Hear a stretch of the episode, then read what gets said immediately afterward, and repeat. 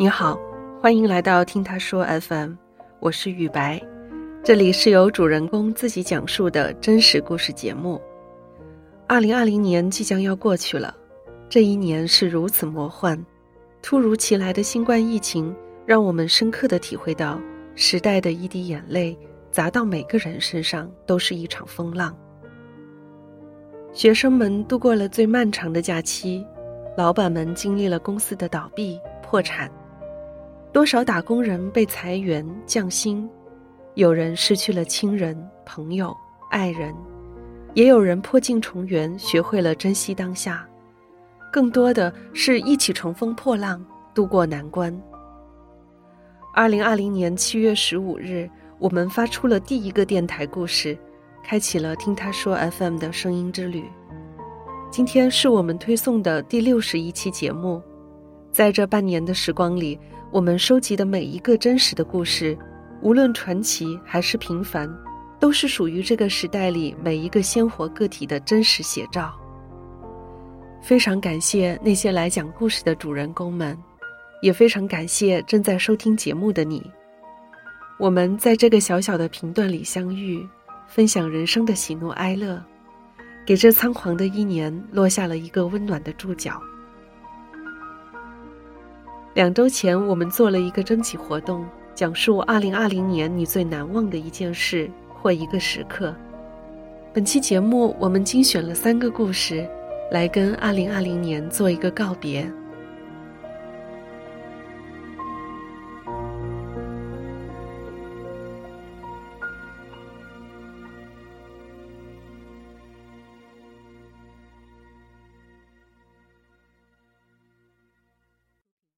我是米米，今年三十岁。四月份之前呢，我是在外贸公司上班的，五月份就离职了。目前我自己在深圳做对外贸易，主要是做日常防护的一次性手套。原本春节前呢，我就拿到了美国面签。为了拿到更多的客户资源，我是打算二月份出发去美国参展的。原本计划是二月一号先飞到上海，再去上海转机到美国。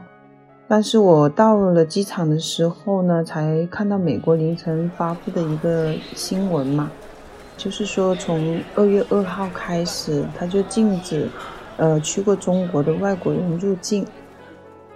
美国白宫应对新型冠状病毒工作组在发布会上宣布。自美东时间二月二号下午五点起，在此前十四天内访问过中国的外国公民暂时不得入境美国。另有公开信息显示，当地时间周五有多家美国航空公司取消来往中国的航线。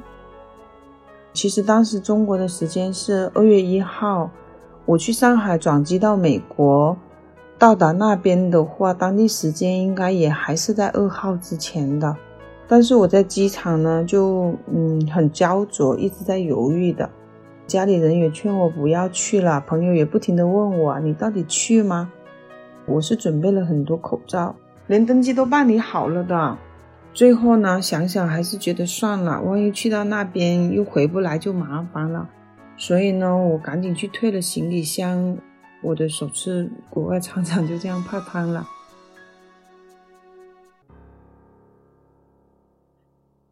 因为疫情，手套就大热了嘛。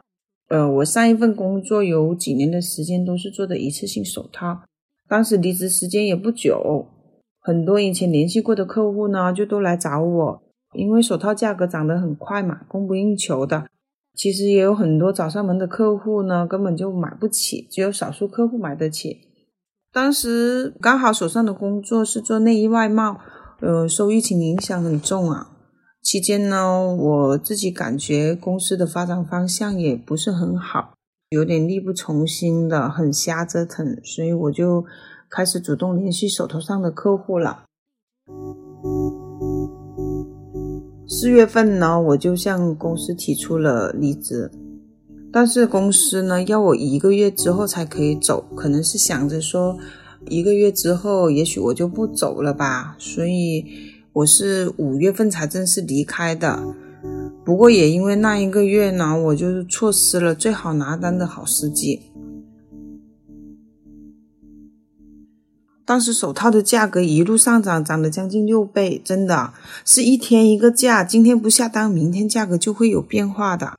货期也特别特别的长，工厂单子一直都接不断，他们办公电话线都是直接拔掉的。我听同行的人讲，他们一听没有经验的买家，他就直接都不理的。可能是我之前做手套的时间比较长。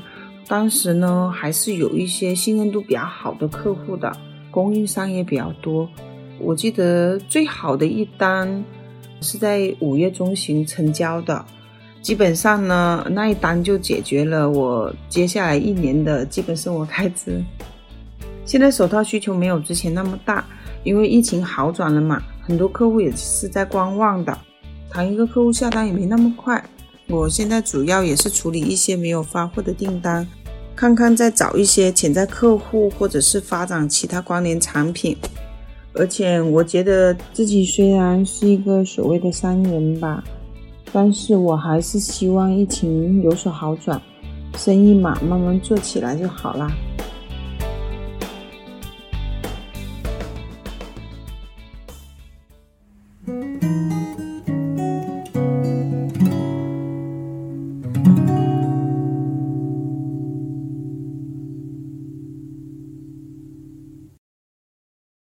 我叫 Martin，今年二十六岁，目前生活在深圳，是一名广告狗。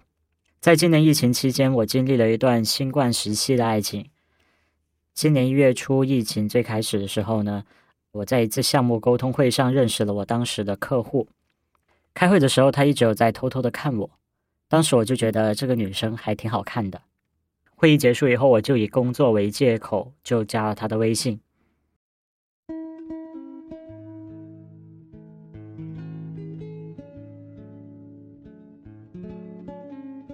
他比我要主动的多，每天都会找我聊天，跟我分享他的日常。在相处的过程中，我发现我们的爱好和三观都非常的相似，我们都很喜欢摄影、话剧、看书和旅行。因为我们都清楚知道对对方有意思，所以整个进展是很快的。在一月二十一号的时候呢，我们出来吃晚饭，约在了两个月前我朋友他举行婚礼的一家餐厅。那一天晚上也正好是钟南山院士首次在电视上面宣布有疫情这个东西。第二天我们就各自回到自己的老家，然后后边的事情可以说是出乎了全国人的意料吧。疫情越来越严重了，武汉开始了封城，然后口罩呢也是买不到。截至二月三号二十四时，国家卫生健康委收到三十一个省、自治区、直辖市和新疆生产建设兵团累计报告确诊病例两万零四百三十八例。四点：湖北省累计报告新冠肺炎病例四万八千二百零六例，湖北省累计报告新冠肺炎病例五万一千九百八十六例，湖北省累计报告新冠肺炎病例六万一千六百八十二例。各种关于疫情的假消息开始全网乱飞以后，那段时间。大家都人心惶惶的，因为他在海南，然后呢，我在广东，我们就很担心对方的安全，也可能是因为有这一个特殊性的原因，然后我们就感觉对彼此的存在都非常的珍惜，觉得好像那段时间的人都变得很脆弱，好像一不小心就会再也见不到了，于是我们就确定了关系。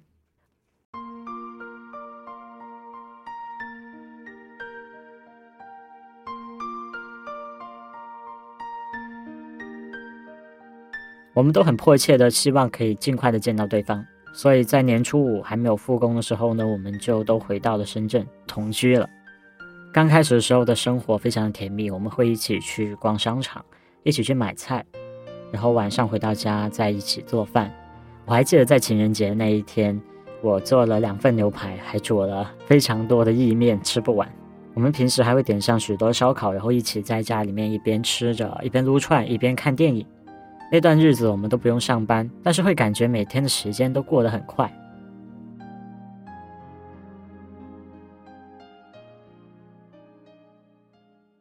后来复工了，然后随着疫情的好转呢，我们逐渐回到了认识之前的正常的那种生活。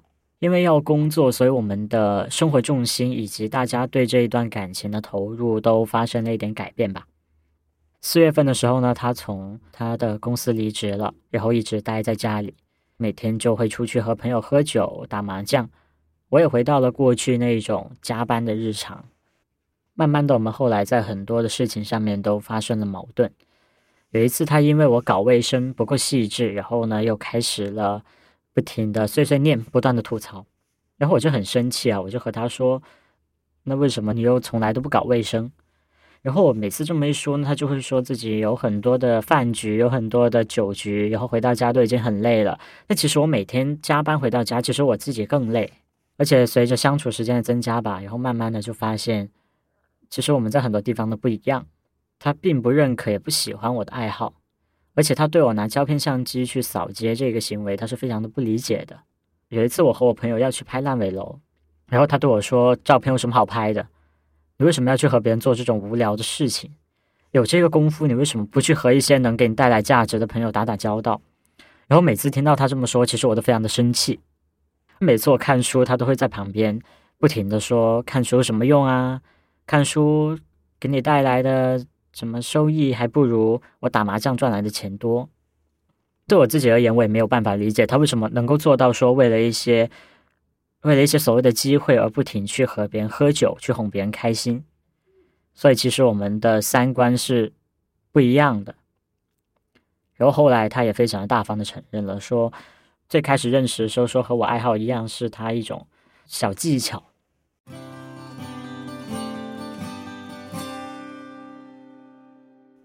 因为疫情的原因，我们很快的在一起了，然后我们短暂的在一起了一段时间。当疫情过去以后，回到正常生活以后呢，然后所有的都显得不是那么的美好了，所以最后我们和平分手了。我们都觉得大家是不合适的。如果没有疫情的存在，我们在最早期的相处过程中去了解到对方，可能就不会在一起了吧。不过我们还是很感谢，在疫情最严重这一段时期，我们就大家的陪伴跟依赖。以后那 我们就笑称说我们是新冠时期的爱情。现在我们都有了新的对象，然后也是经过了上一段吧，所以就更加的清楚了解到自己。到底需要的是什么？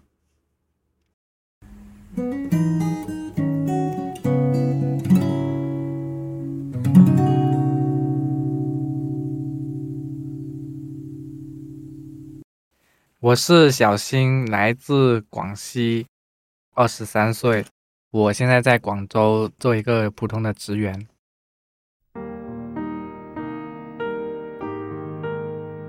我记得当时是二月初就要收假回学校了，但是一直推迟到五月份，差不多六月初才开学。哦，那个时候已经临近毕业了。由于疫情的原因，有一些外地的同学是不能回来的，我们连毕业照都没有拍。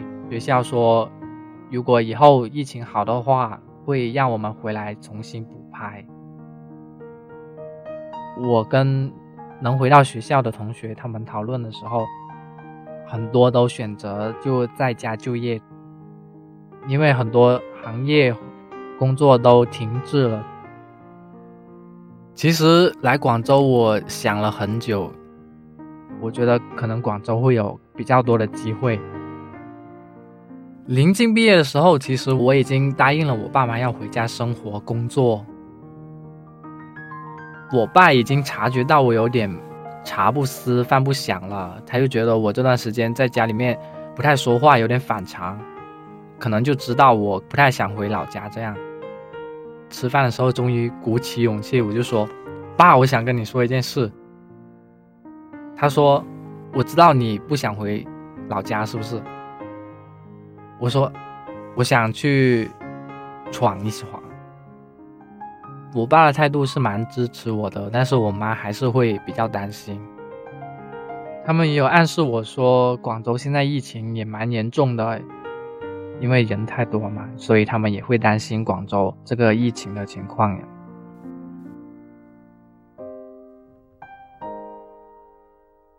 他们每天都在暗示我，都在发一些新闻的截图给我，就说哎，现在广州又有新增啊，然后他们每天都说，哎呦，外面的世界好危险哦，还不如在家里面。到了毕业那一天，我就直接拉着行李箱，装几件衣服就来广州了。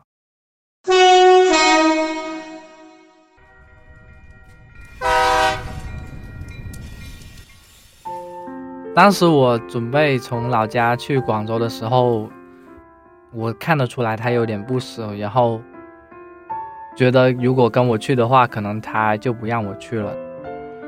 然后我就呃坐上了开往广州的列车。一开始我觉得来广州算是实现了二零二零年的一个目标吧。我有两个月的时间。都是在面试，还有找工作。我觉得那段时间是非常的失意的。我发现这个工作特别不好找，因为面试的机会也好像也没有变得很多。面试的时候，我会给自己规定好每一周面试五天，然后他们都会问到我一个问题，就是说你从哪里来的？在广州有没有待够十四天？知道我是从外地来了之后，他们都会比较惶恐。就是我会尽力的跟他们说我很健康，我也很安全。有遇到过几家非常好的公司，然后都是在面试的时候被刷下来。当时我还蛮心急的，因为已经过去一两个月没有工作了，家里人也会问：“哎，你工作怎么样啦？”其实我都回，我已经在工作了，一直想到自己没有收入，然后我还是会偷偷的问我姐要一点钱啦，还要给家里人报喜不报忧。当时我的生活费就是负数了，那段时间我一直用花呗吃饭，我就觉得非常的绝望。我不敢说，因为我们家里的情况就是。只要你报了一个优的话，那我爸妈就会追着不放，就会觉得我过得不好，他们就会一直催我回家。一个多月的时候，因为没有什么工作嘛，我在朋友家里面睡到十一点半，然后突然间，那个手机响了，是一封邮件。哦，没想到是我喜欢的公司，他叫我去上班。然后我就整个人都非常的狂喜。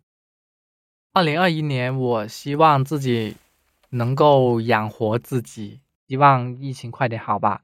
真的蛮想给自己的学生时代一个圆满的句号的。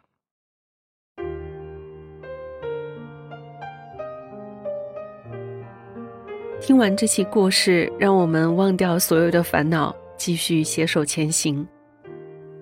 你现在正在收听的是真人故事节目《听他说 FM》，我是主播雨白。在即将到来的二零二一年，这里依然是你的一个精神角落。